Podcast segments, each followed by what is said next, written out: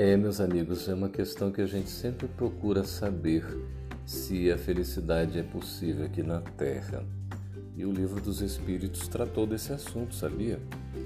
Quando fala da felicidade e infelicidade relativas. É a pergunta de número 920. Kardec a formula assim: O homem pode gozar de completa felicidade na Terra?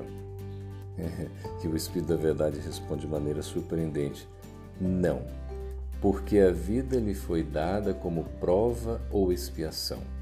Depende dele, porém, amenizar os seus males e ser tão feliz quanto possível na terra. Curiosa resposta, não é? E a questão de 921: concebe-se que o homem será feliz na terra quando a humanidade estiver transformada. Mas enquanto isso não acontece, poderá conseguir uma felicidade relativa? Veja que Kardec insiste, né? Muito inteligente. A resposta do Espírito de Verdade: o homem é quase sempre o artífice da sua própria infelicidade. Praticando a lei de Deus, ele pode poupar-se de muitos males e alcançar felicidade tão grande quanto comporte a sua existência grosseira. E a explicação esclarecedora de Allan Kardec. O homem se acha bem compenetrado de seu destino futuro. O homem que se acha bem compenetrado do seu destino futuro não vê na vida corpórea mais do que uma estação temporária.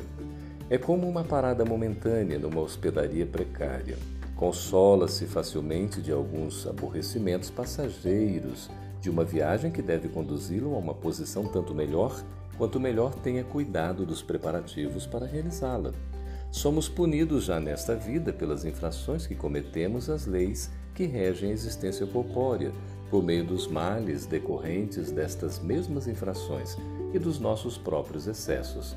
Se remontarmos pouco a pouco à origem do que chamamos nossas desgraças terrenas, veremos que, na maioria dos casos, são a consequência de um primeiro afastamento do caminho reto, em virtude desse desvio, enveredamos por outro mal e, de consequência em consequência, caímos na desgraça.